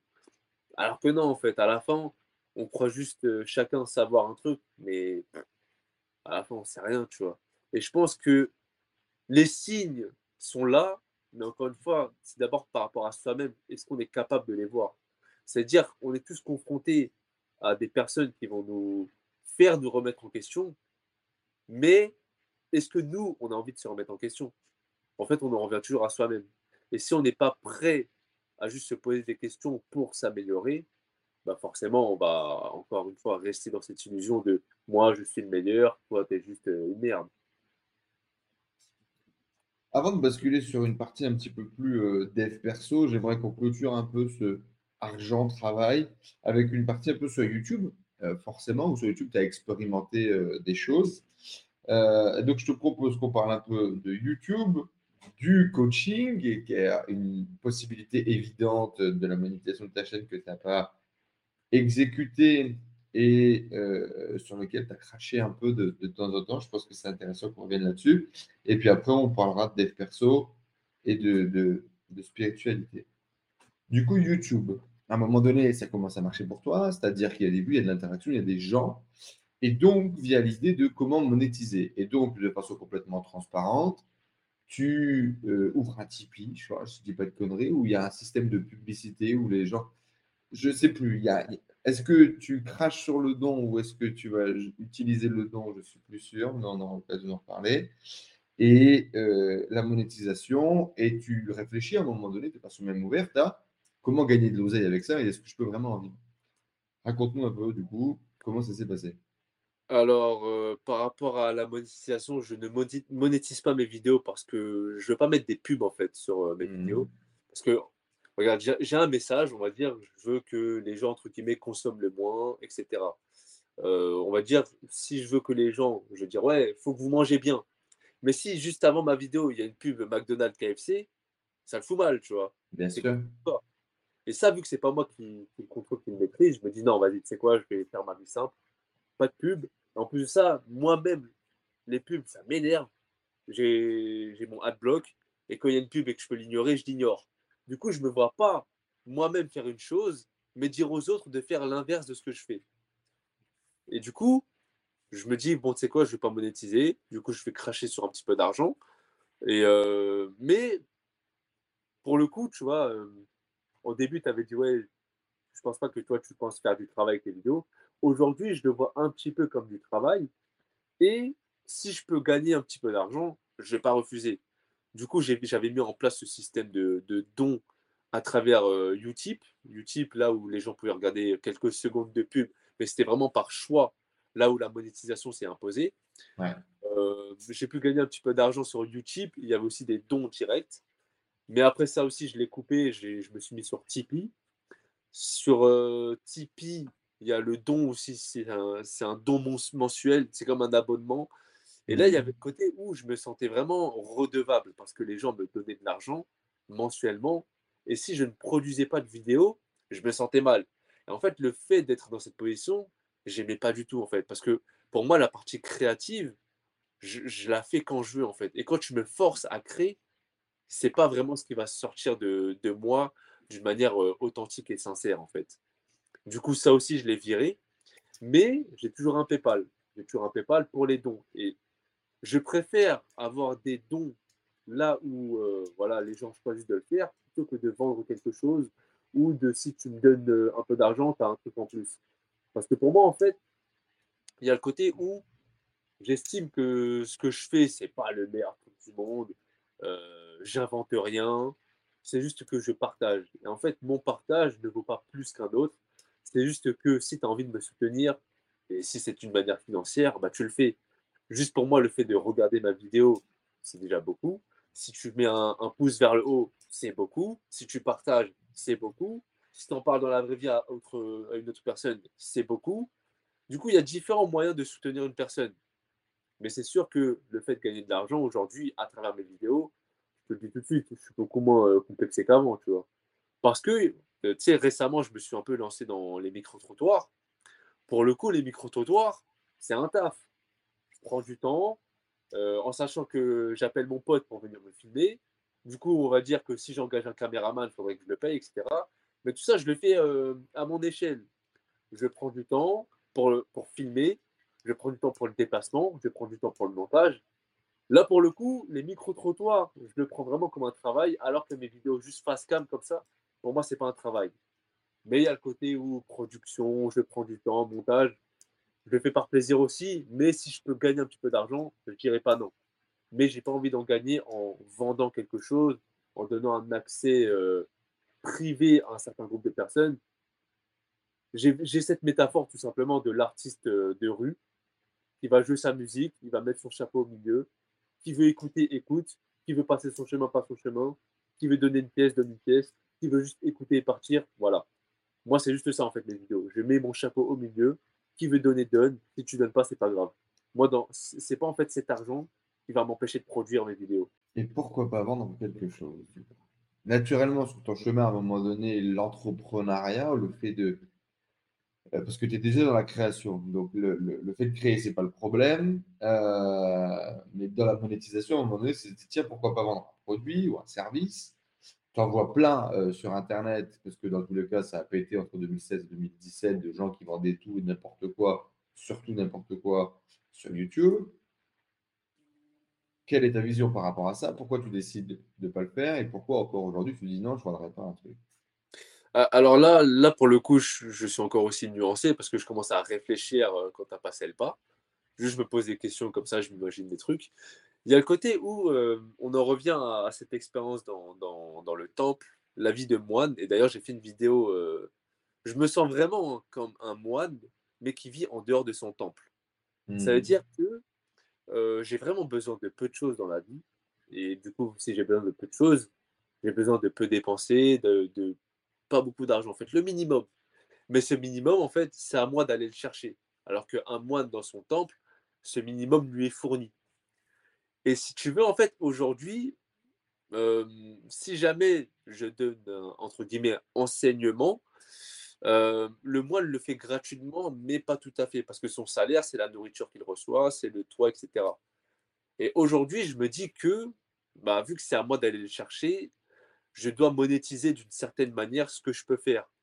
Et il y a toujours cette, bataille interne entre ouais, mais si je fais ça, ça ne me correspond pas, mais si je le fais, ça voudrait dire que, tu vois. Du coup, là, récemment, j'ai commencé à réfléchir euh, sur le fait de peut-être, je sais pas, être coach ou euh, peu importe tout ce qu'on peut voir sur Internet, tu vois. Mais je le ferai toujours à ma sauce, en fait. Il y a ce côté où je prends un modèle qui existe déjà mais je vais le remixer à ma sauce parce qu'à la fin, en fait, je veux toujours avoir mon mot à dire. Donc aujourd'hui, je ne rejette plus le fait de, devenir coach, sauf que si je suis coach, on va dire que ce ne sera pas à travers des vidéos. Je ne veux pas faire une vidéo d'une manière générale et balancer ça. Ce ne sera peut-être pas non plus en mettant l'étiquette de coach. Est-ce que l'étiquette t'a bloqué pendant longtemps? Est-ce que le. Toi qui t'émancipes beaucoup du regard des gens, pour autant, j'ai l'impression que, et ça a été mon cas aussi, hein, c'est pour ça que cette question, elle, est pertinente pour moi, c'est typiquement le, marché du coaching développement personnel, qui est une autre étiquette que tu voulais pas mettre. Euh, et c'est un peu tout et n'importe quoi. Il y a un peu tout le monde en autoproclamé. On voit beaucoup de conneries, beaucoup de gens euh, qui disent euh, des choses intelligentes, beaucoup de gens qui disent beaucoup de conneries c'est marrant que tu arrives à t'émanciper du regard des gens sur plein de trucs et en même temps là, ne pas vouloir te mettre l'étiquette et ne pas vouloir te, sentir inclus dans ce groupe-là. C'est ce que je veux dire? C'est exactement ça, parce que en fait, aujourd'hui, on appelle un coach et coach, ce qui se fait, mais c'est tous les mêmes. Que ce soit des coachs en développement personnel, que ce soit des coachs sportifs, que ce soit des coachs en, en immobilier, etc. Peu importe.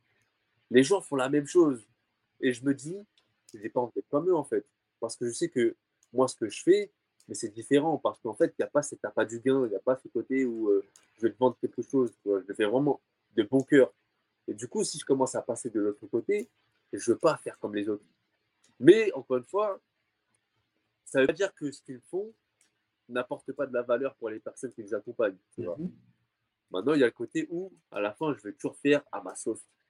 Parce qu'en fait, si tu veux, dans, dans la niche du développement personnel, franchement, tu regardes un coach, euh, tu connais les dix autres suivants. Parce qu'ils sont pareils, ils disent les mêmes choses, ils ont les mêmes citations, ils ont les mêmes techniques de vente. Parce qu'en fait, si tu veux, j'ai pensé à faire ça, moi, vendre des formations. Du coup, je me suis intéressé à ce que les gens font. C'est là où j'ai vu qu'ils étaient tous pareils et ça ne me correspondait pas. C'est pour ça que jusqu'à maintenant, en fait, j'ai toujours refusé. Parce qu'en fait, si c'est ça qui marche, je me dis que non, je préfère avoir entre un travail euh, honnête euh, que faire un truc où je sais qu'à la fin, ça me ressemble pas en fait.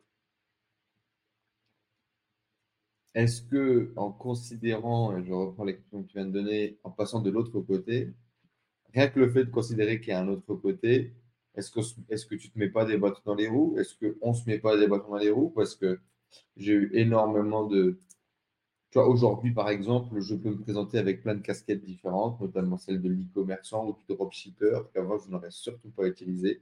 Parce que pour moi, les dropshippers, c'était des handicapés qui ne savaient pas faire de business. Et j'avais énormément de mal à mettre ce truc sur mon front. J'ai énormément de mal à dire que je suis coach, alors que dans les faits, pour le coup, ce que je fais avec beaucoup de gens, c'est du coaching. Mais je ne veux pas mettre l'étiquette sur mon front pour ne pas être représenté ABC.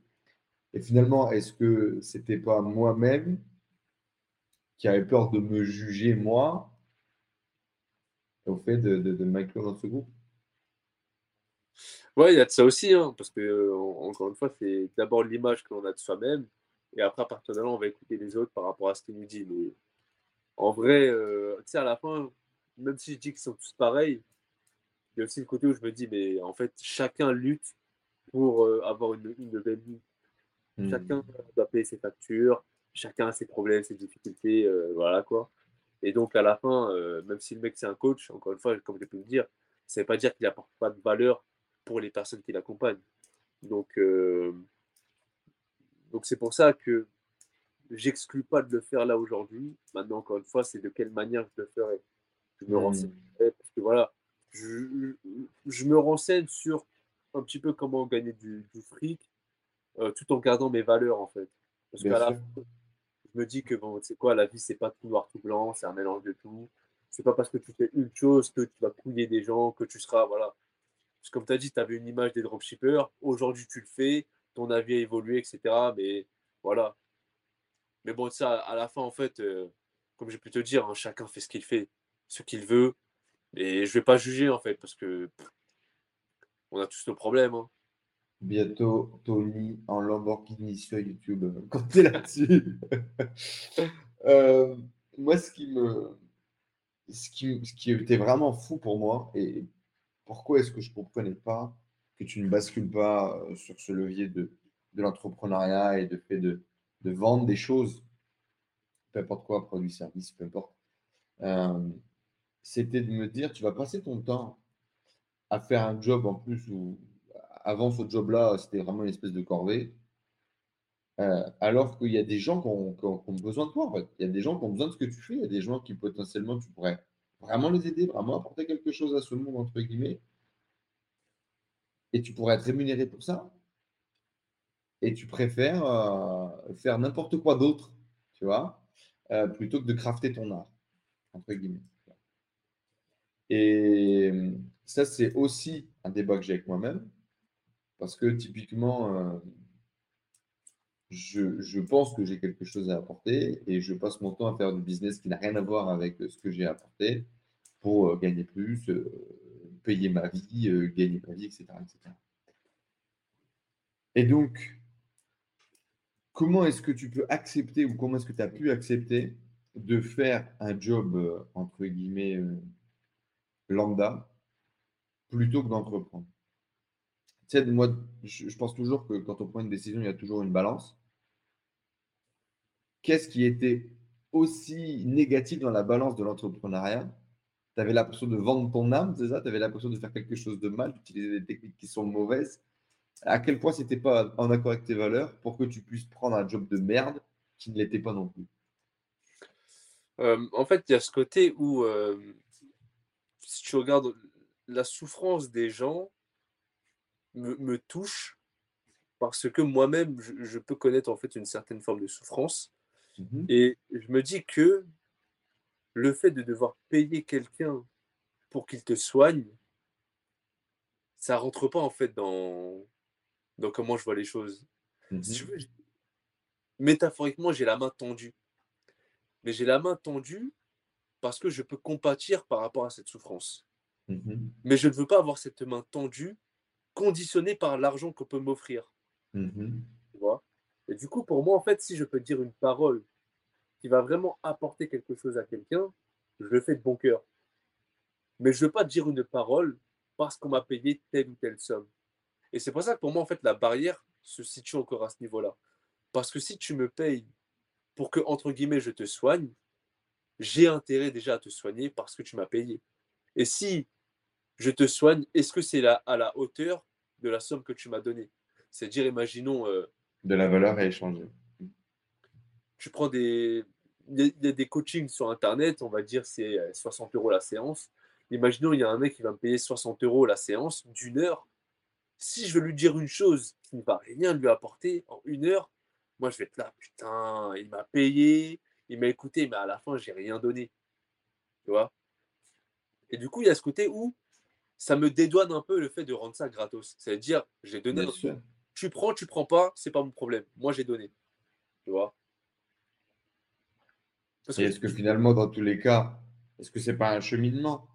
C'est-à-dire peut-être que tu vas dire quelque chose à quelqu'un à un instant T, peut-être qu'il ne se passera rien, peut-être que ça aura un effet dans trois semaines. Et dans tous les cas, c'est la personne qui choisit avec son libre arbitre, dans tous les cas, de, de, payer. Et à partir de là, est-ce que le job n'est pas fait? Je ne sais pas. Aussi, bah bah, au moment où je te, parlais, je pensais aussi à ça. Peut-être que je vais dire une chose à l'instant, ça va mûrir dans un ou deux ans après, c'est vrai qu'il y a ce côté où euh, je sens que, et on me l'a dit plusieurs fois, j'ai un côté psy. Les gens me parlent de leurs problèmes et je le, je le ressens vraiment où j'ai cette impression que j'arrive à extraire un petit peu de leur souffrance parce que je les ai écoutés, parce que j'ai pu dire une chose qui leur a apporté.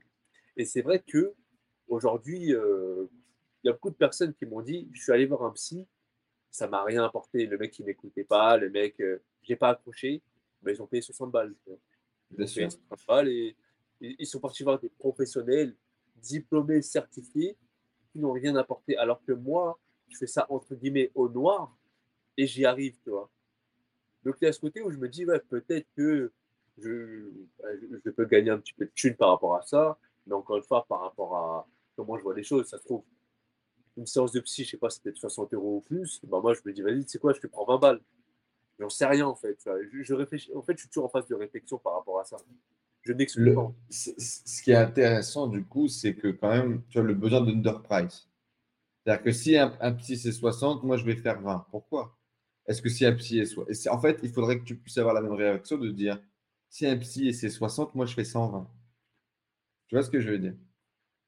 Ouais, là, c'est le côté entrepreneur. Après, je me dis aussi. C'est pas, c'est pas le côté entrepreneur, c'est le côté de dire si le, si le côté. Euh, si la valeur euro, on doit la décorréler, si la valeur soin, on doit décorréler de la valeur euro, et si on doit euh, essayer de le faire uniquement par cette envie de faire et, et ce truc d'être une espèce de canal pour soigner, aider, communiquer, partager, alors du coup, si tu es capable de underprice, tu dois être capable d'overprice de, aussi. Tu vois ce que je veux dire? Ouais, ouais, bien sûr, bien sûr. Après, ici, il y a le côté, euh, là, on rentre dans, la philosophie. Euh, quand je regarde les, bonhommes de la philosophie, il y a le côté où il y a un peu cette, euh, cette séparation avec ce confort matériel. C'est-à-dire, je vais plus privilégier la, la richesse de l'âme plutôt que la richesse matérielle. C'est pour ça qu'aujourd'hui, en fait, je m'en bats les couilles un peu de l'argent. En fait, si tu veux, j'ai le minimum. Ça me suffit. Et du Je coup, suis d'accord, je suis d'accord avec toi et en même temps, tu as toute cette vague aussi euh, des grands philosophes euh, euh, qui ont été des grands empereurs, qui ont été des politiques très connus à l'époque de, de- des Grecs, etc. Je pense à la philosophie stoïque notamment, euh, où les mecs euh, étaient quand même dans l'opulence et c'est aussi l'opulence qui les a amenés à un moment donné à se poser des questions et à remettre en question tout ce qu'ils ont ou tout ce qu'ils font, tu vois. ouais, carrément. En plus, si tu veux, j'ai pour modèle Marc Aurèle. Marc Aurèle, un empereur qui, qui est foulé cette terre. Et voilà, on en revient toujours à putain, tout est contradictoire. Hein. Tu as des philosophes qui étaient riches, tu as des philosophes qui étaient pauvres. Où est-ce que moi je me situe maintenant? Donc, euh, c'est pour ça que j'exclus pas le fait de, de pouvoir monétiser entre guillemets mon, mon travail. C'est juste de quelle manière, tu vois. Parce que là, tu vas Mhm. me dire, ouais, tu peux faire ça à 120. Moi, directement dans ma tête, je me suis dit, putain, 120, c'est cher quand même. hein. Ouais, mais dans, dans tous les cas, cher par rapport à quoi? Après, c'est toujours pareil. Il y a beaucoup de. Mais tout ça, c'est de la philosophie. Je pense que c'est.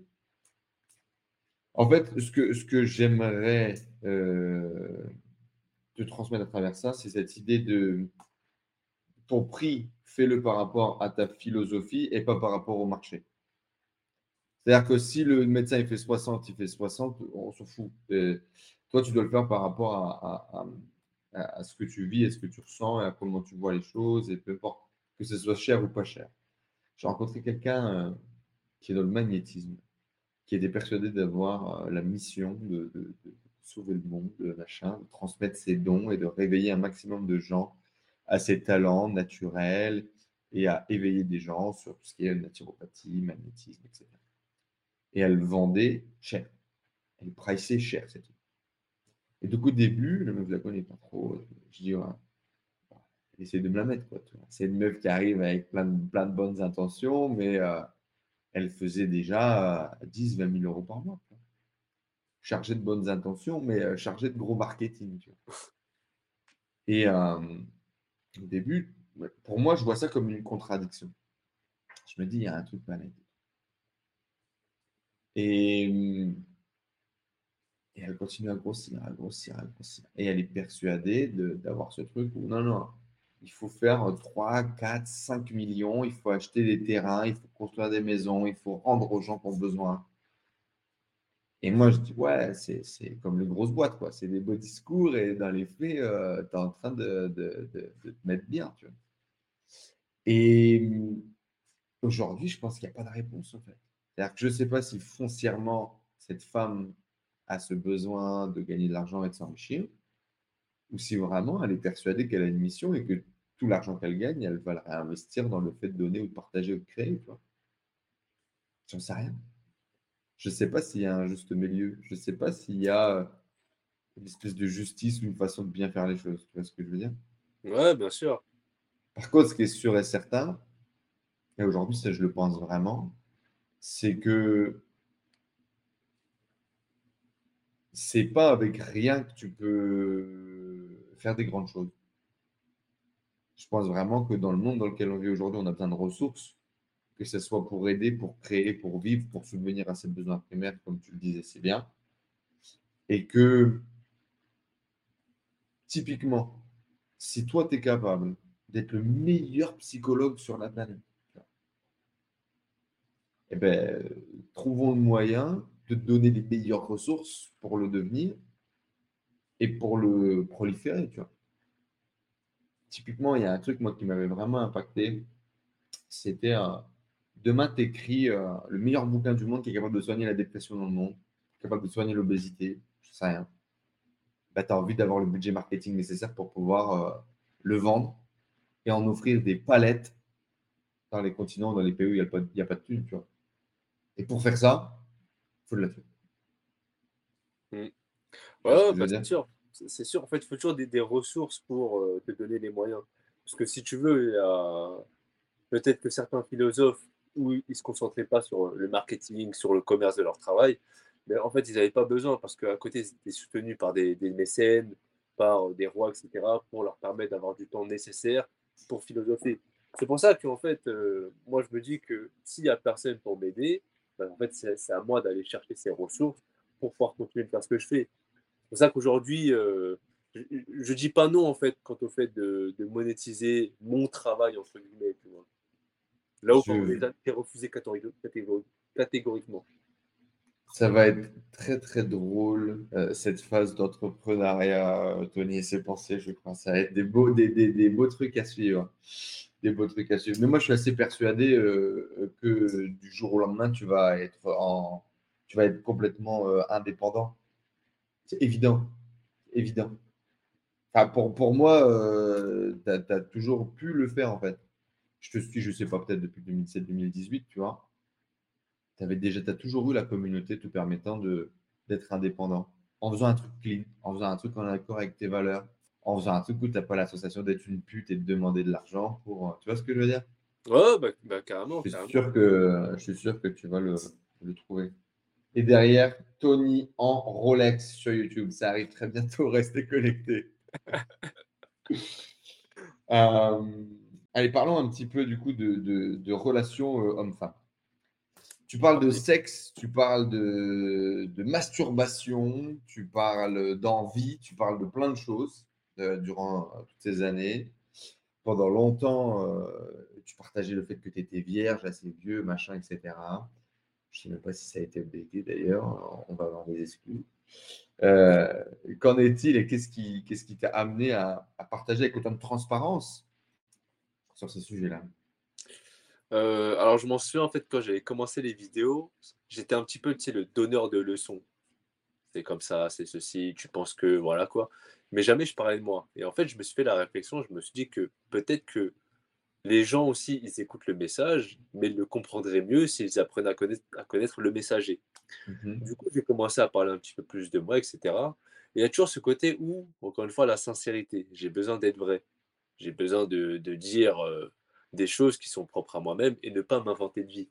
Et du coup, le côté, le côté où j'étais puceau jusqu'à 25 ans, il fallait que ça sorte. Et je m'en souviens, en fait, le jour où j'avais sorti ce- cette vidéo, je l'avais annoncé, j'en avais encore 23, je crois. Mais avant ça, j'étais dans la réflexion. Je le dis ou pas? Non, j'avoue, c'est chaud. Oh, la honte. Oh, Vas-y, je le dis pas. Non, c'est chaud. Après, au bout d'un moment, je me suis, je me suis dit, tu sais quoi? Je m'en bats les couilles. Et en fait, ma vie, peut s'y résumer à cette philosophie. Je m'en bats les couilles. Du coup, je le fais. Et petit à petit, j'ai commencé à dire des trucs de plus en plus personnels, peut-être de plus en plus fous. Et en fait, pour moi, en fait, c'est un petit peu la, signature de ma chaîne, la marque de ma chaîne. C'est que je reste moi-même. Je vais dire certaines choses. Pour certains, ce sera incroyable parce qu'ils gardent ça eux-mêmes. Ça peut être, euh, peut être la virginité, ça peut être la masturbation, autre chose. Mais moi, je vais en parler ouvertement, en fait. Qu'est-ce que qu'est-ce que qu'est-ce que tu as appris justement un peu Quelles ont été les grandes prises de conscience sur relation homme-femme en 2022 quand on est un homme de 30 ans? Euh, bah, que c'est extrêmement compliqué, que c'est vraiment beaucoup de prise de tête et je, je suis en train de, de réfléchir, euh, est-ce que ça vaut vraiment le coup? Quels sont les avantages, quels sont les inconvénients? Euh, Pourquoi c'est comme ça? Parce qu'il y a sûrement des évolutions, tu vois. Quand au fait que ce Mhm. soit difficile aujourd'hui, est-ce qu'avant c'était plus facile? J'en sais rien. Mais si tu veux, ma vision globale de la relation avec euh, les femmes, j'ai vraiment cette impression, pour citer Schopenhauer, que euh, l'amour, le désir, etc., c'est juste une ruse de la vie pour nous pousser à la procréation. Et en fait, quand j'observe le cheminement de plusieurs couples, ça, je tends vraiment vers cette, vers cette idée-là, que le désir envers une personne, c'est juste un subterfuge de la vie, de la nature, pour nous pousser juste à procréer. La nature elle-même complotiste dans son fonctionnement, c'est magnifique. Euh, et, comment est-ce qu'on fait, surtout à, à, à 30 piges, euh, même avec ce besoin de, vérité, euh, pour être puceau dans une société où il y a du cul partout? Est-ce que c'est justement ce rejet de cette société qui faisait de toi pratiquement un être charnel et, un ange sur terre et qui renforçait finalement tes croyances sur le fait que tu étais différent et que tu voulais pas tomber de ces bassesses populaires Euh, bah, en fait, si tu veux, pendant très longtemps, j'ai suivi la voie du, encore une fois, du moine qui, qui essaie de rester loin de tout ça, de tous ces appels. Mais en fait, il y a le côté où euh, je suis une voix, il y a quand même ma nature d'homme qui ressurgit. Donc, euh, je pense une chose, mais mon corps même me dit autre chose. Et du coup, il y avait cette bataille, cette, cette contradiction. Et euh, j'essayais un peu de me mentir à moi-même, hein, je ne mens pas. J'essaie de me persuader que non, j'en ai pas besoin, j'en ai pas besoin. Mais si, en fait, le corps en a besoin. On est appelé à ça, tu vois. Donc, après, il y a le côté où, encore une fois, quand tu es toujours exposé à, à tous ces, ces, appels, virtuellement ou dans la vraie vie, au bout d'un moment, on ne peut pas tenir, tu vois. Il y a la nature de l'homme qui fait que on aura beau se cacher derrière des grands discours, la réalité est autre. Donc euh, le monde aujourd'hui tel qu'il est hyper sexualisé, celui qui te dit non, moi je m'en fous des filles, c'est un gros menteur en fait. Aujourd'hui, du coup, est-ce que euh, tu imagines euh, être, j'aime pas trop ce terme, mais l'idée de rentrer dans une espèce de société de consommation vis-à-vis des relations, ou en tout cas, comment est-ce que tu, comment est-ce que tu appréhendes ça? Est-ce que tu dis, voilà, je vais essayer d'avoir est-ce que tu as une gonzesse fixe ou est-ce que tu te dis je vais essayer d'avoir des gonzesses? Est-ce que tu vas Aujourd'hui, on vit quand même dans une société de consommation au niveau des relations qui est, assez impressionnante. Je pense que même en étant un peu conscient, euh, c'est dur de passer à côté. Euh, c'est quoi ta vision? Euh, L'idéal, hein, l'idéal, je pense, comme pour beaucoup, on aimerait tous trouver une personne avec qui on peut vibrer dans tous les sens du terme, que ce soit spirituellement, intellectuellement, émotionnellement ça, ce serait l'idéal. Et moi-même, tu vois, je me dis que j'aimerais bien, si c'est possible, si, si elle existe. Après, voilà, il y a le côté où, comme tu l'as dit, on vit dans une société de consommation. Aujourd'hui, on ne se laisse plus la place pour, pour construire quelque chose et pour l'améliorer. Donc, je me dis aussi, a le côté où, OK, il y a une tendance. Donc, moi, ce que j'aimerais, ce serait vraiment, on va dire, construire quelque chose de, de fort qui irait à l'encontre de ce qui se fait aujourd'hui. Et on va dire que on va dire que ça c'est l'idéal. Il y a comme encore une fois le côté où je pense, comme euh, ce que j'ai pu dire juste avant, que le désir, l'amour, etc., c'est juste un subterfuge de la vie. Je suis partagé. C'est pour ça que tu sais, aujourd'hui, je suis plus vraiment dans, dans cette imagination, dans cette théorie de ouais, peut-être que c'est comme ça. Je me dis, c'est quoi, si un jour tu rencontres une meuf, tu verras. Et puis voilà, plus la pratique aujourd'hui. Aujourd'hui, je suis beaucoup plus ouvert à la rencontre et quand on fait de rentrer en relation avec une meuf, alors qu'il y a quelques temps, j'étais là, ouais, mais non, ça va se passer comme ça, c'est sûr, comme ça, je pense que, allez, on verra. Mais maintenant, le, le, la réalité est quand même compliquée parce que, comme tu l'as dit, société de consommation, on ne se laisse plus le temps de, de se connaître, de, de construire quelque chose, tu vois. Tony bientôt sur Tinder Non, Tinder, non, je peux pas, je peux pas. j'ai testé différents sites de rencontres. Après, si tu veux, j'ai des phases. Il y a des moments où euh, je vais installer un site, peu importe lequel, je vais rester pendant une semaine pour voir comment ça se fait, et après je vais supprimer. Et je vais revenir peut-être plusieurs mois après, plusieurs années après, ou sinon, euh, voilà, je sais pas, on verra. Mais peut-être qu'aujourd'hui, comme je suis ouvert, on va dire, à une rencontre, peut-être que j'attirerai vers moi aussi. Bien sûr. je ne sais pas, peut-être virtuel, peut-être dans la vraie vie, mais on verra ça. En tout cas, j'ai j'ai pas envie de me prendre la tête avec ça. Eh bien, on verra bientôt, euh, on verra bientôt euh, Tony le séducteur. Qu'est-ce que tu as euh, appris, compris de ce que c'est que la spiritualité? Parce que pour le coup, tu l'as un peu exploré. Tu l'as dit au début, tu viens d'une culture asiatique. Bon, dans tous les cas, pour tous ceux qui sont avec moi en podcast, vous ne l'avez pas vu. Pour les autres, vous, l'avez vu. Euh, du coup, si je ne dis pas de bêtises, euh, bouddhisme, qui était, qui était euh, partie de, ta culture et, de ton éducation. As grandi en France, donc euh, relique catholique, un peu crade, et un, comment on appelle ça un pays athée, quoi, euh, qui est né un peu finalement euh, presque sans visage, moi j'ai envie de dire. En tout cas, c'est la France dans laquelle moi j'ai grandi. Euh, tes différentes recherches, tes lectures, ta visite des, des, des, des temples, Enco. Euh, tu es allé faire aussi euh, séjour en, Amérique latine, si je ne dis pas de, de, bêtises, euh, où du coup, là, c'est plus. Euh, c'est pas du catholicisme, c'est des chrétiens, mais c'est encore, encore d'autres mouvements, d'autres vagues. Bref, spiritualité, dis-nous tout. Euh, bah, en fait, je pourrais juste résumer avec une simple phrase, c'est que là où pendant très longtemps, des années, hein, j'ai pu dissocier, différencier la spiritualité et la matérialité, aujourd'hui, je me dis juste que le spirituel et le matériel, c'est la même chose en fait. Ça ne fait qu'un. Et, euh, ah, là, tu as droppé une bombe là quand même. Hein. Ouais, ouais, bah, je sais, parce que en plus, c'est une vidéo que je prépare aussi. C'est que avant, j'étais vraiment porté, non, ça c'est spirituel, c'est spirituel. Et tout ce qui était matériel, je le rejetais. Alors que c'est les deux faces d'une même pièce en fait. L'un ne va pas sans l'autre. Donc, euh, si tu veux, aujourd'hui, euh, c'est pour ça que je me concentre un petit peu plus sur le, le concret, le matériel. C'est parce que pour moi, c'est à l'image même du spirituel. Et tout est lié en fait. C'est quoi ta définition de la spiritualité? C'est le monde intangible, le monde immatériel, ce qu'on ne voit pas avec les cinq sens, ce qu'on ne ressent pas, ce qu'on ne peut toucher, etc. Tout simplement. Je te donne un exemple. Tu t'entends bien avec une personne. Qu'est-ce qui fait que tu t'entends bien avec elle?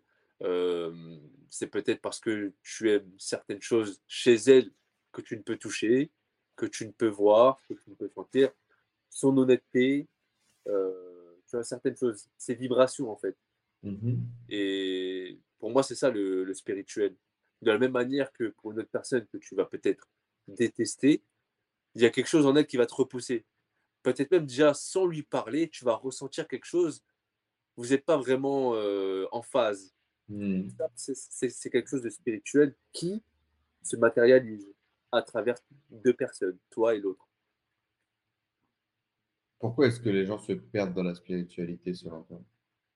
Alors, se perdre dans la spiritualité, euh, l'ego, encore une fois. Il y a l'ego, le fait de, de se dissocier en fait du grand tout. Je te prends un exemple, c'est pour moi en fait tout ce qui est conscience, on va dire, tout ce qui fait nous, c'est ce qui est immatériel en fait. Tu vois mhm. là, dans, dans, le monde matériel, il y a différents, euh, il y a des différences il y a des, individualités. Alors que quand on va mourir, euh, ce qui nous relie va retourner au même point. Si tu veux, pour moi, en fait, pour te donner une image, c'est comme si on était une goutte d'eau. On va prendre conscience qu'on est une goutte d'eau, donc on va se différencier par rapport à une autre goutte d'eau, mais à la fin, on fait partie du même océan. Donc là, sous cette enveloppe corporelle, toi, tu es Enzo, moi, je suis Tony, un tel et voilà quoi. On est différents. Euh, dans le matériel, on est différents. Mais si tu veux, dans un monde spirituel qu'on ne peut toucher, voir, sentir, peu importe, on va retourner au même endroit en fait. C'est ce que je pense. Après, les gens, voilà, peut-être ils vont prendre pour un fou. Très bien. Et, justement, euh, spiritualité et religion, comment est-ce que tu les différencies, dissocies et quelle est ta vision sur les religions? Pour moi, en fait, dans la religion, il y a une grande part de spiritualité, sauf que c'est limité par les dogmes. Et mmh le côté où si tu fais ça, tu n'auras pas ça, si tu fais ça, tu auras ça, tu seras récompensé avec le paradis. Et le côté définitif, j'ai l'impression, si tu vas en enfer, euh, voilà quoi, il n'y a pas de seconde chance, on dirait. Il y a, il y a un côté où il y a une base spirituelle pour les religieux, mais qui est limitée par des croyances. Et les croyances, justement, c'est changeant. C'est propre à l'homme, c'est en fonction de comment tu es à l'instant, dans un an, ça se trouve, tu vas penser, croire une autre chose. Alors que cette base spirituelle, la vision de la mort, comment traiter les autres avec respect, amour, bienveillance, ça, ça ne change pas, tu vois. Et j'aime beaucoup, en fait, cette base spirituelle chez les religieux que peut-être tu ne pourras pas retrouver chez quelqu'un qui ne s'intéresse pas du tout à ça, qui se, se désintéresse des religions, tu vois, peut-être un athée, mhm. ou, voilà. Mais en tout cas, euh, il y, a un côté où je sais que si je parle avec quelqu'un de religieux, peu importe sa religion. Hein. Je sais que je pourrais parler de la mort euh, ouvertement. Quoi. Et euh, est-ce que du coup, tu penses que euh, la religion est quelque chose de positif, de négatif? Est-ce que le fait qu'on soit un pays athée, est-ce que tu penses que c'est quelque chose de positif ou négatif? Après, si tu veux, de... je pense que pour beaucoup de choses, c'est neutre. Et c'est comment on voit les choses qui la rend positive ou négative. D'une manière générale, je pense que, que ce soit en France ou d'une manière euh, globale à l'effet de l'humanité, le niveau spirituel est très bas. Ce qui fait qu'on en est là aujourd'hui, en fait. Qu'il y a beaucoup de souffrance, que les gens sont perdus, que les gens veulent dominer l'autre, que voilà, ceci, cela. Et que même au niveau individuel, on retrouve beaucoup de personnes qui se posent des questions existentielles, en fait. C'est parce que au niveau de la connaissance de soi, bah justement, on ne se connaît pas. Et c'est ce qui fait que on va se divertir avec euh, euh, des séries, on va se tuer petit à petit avec euh, des substances, qu'on va se, on va juste oublier en fait d'où l'on vient, qui on est. Et cette base spirituelle, certains vont l'appeler Dieu, certains vont l'appeler l'univers, peu importe en fait le mot que l'on va mettre dessus, tant que on n'aura pas accès en fait à cette partie-là de nous-mêmes, est, pour moi, j'insiste parce que je pense vraiment que c'est ça, qui est en nous, tant qu'on sera vraiment éloigné de nous-mêmes, on sera euh, perdu en fait. Donc, Dieu est en nous du coup?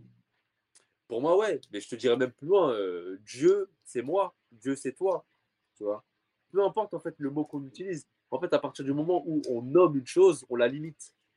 Et euh, pour revenir à ta question, est-ce que la religion c'est bien, c'est positif, c'est mal? Ça peut être bon dans certains aspects, là où ça donne un accès à la spiritualité. Ça peut être un, mal, là où ça va nous différencier, dans le sens où, ouais, lui c'est un musulman, lui c'est un chrétien, lui c'est un juif.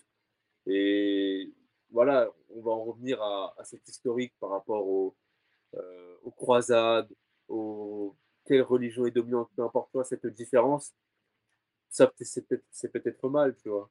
C'est anti-spirituel, pratiquement.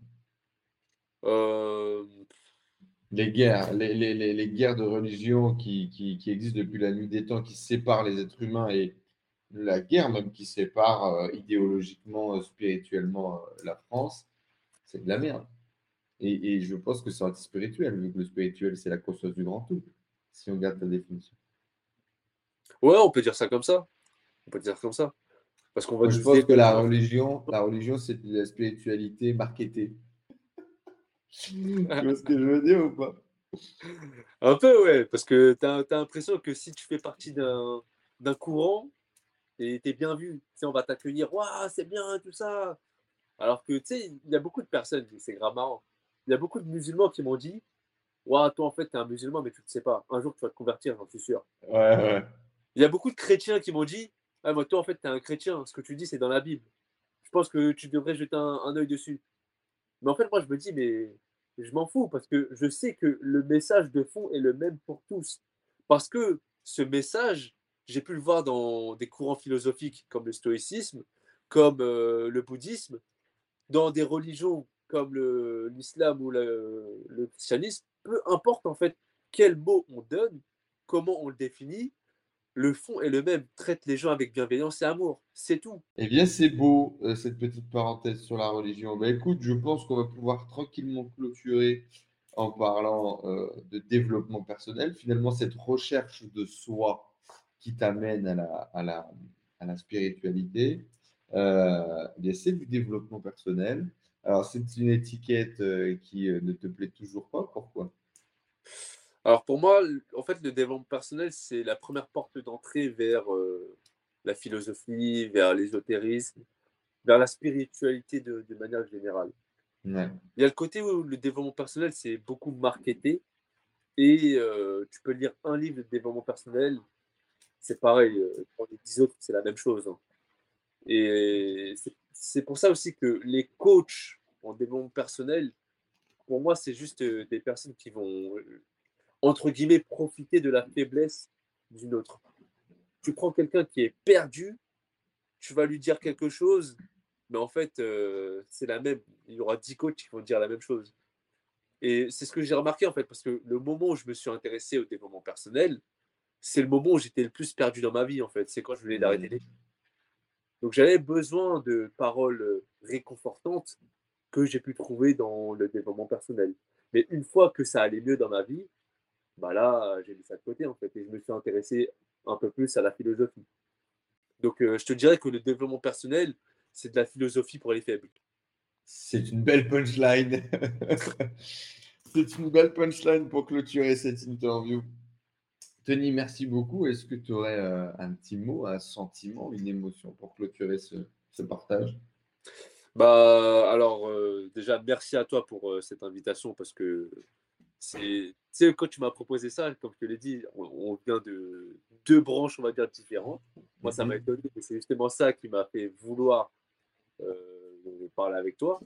Donc, euh, merci à toi. Et bah, comme d'habitude, comme je dis dans toutes mes vidéos, j'ai trop de choses à dire, je ne peux pas tout dire. Et là, c'est la même chose. Mais en tout cas, pour ceux qui ont écouté jusqu'à la fin, bah, merci. Et encore une fois, merci à toi, Enzo. Alors, du coup, si vous êtes encore connecté euh, avec nous, écrivez euh, Je suis le Bouddha dans les commentaires juste en dessous. Comme ça, on saura que vous êtes encore connecté après une heure et demie de, visionnage. Bien évidemment, Anthony et ses pensées euh, disponibles sur YouTube, sur toutes les bonnes plateformes. Et puis, allez suivre les aventures à venir parce que je pense qu'il va encore. Il va encore en vivre pas mal des aventures et nous les partager avec authenticité et ça vaut le coup de, de faire ça. Et en tout cas, moi, je serai là. Je vais continuer à, suivre euh, ce chemin qui euh, m'aide aussi, je pense, de façon directe et indirecte sur mon chemin personnel, de trouver ma vérité, de trouver qui je suis et surtout qu'est-ce que je veux être et continuer à créer. Tony, merci beaucoup. Les liens dans la description juste en dessous. Un like, un abonnement, vous connaissez euh, la machine. Et on se retrouve eh bien, très bientôt pour de prochaines aventures. Ciao le monde. Salut.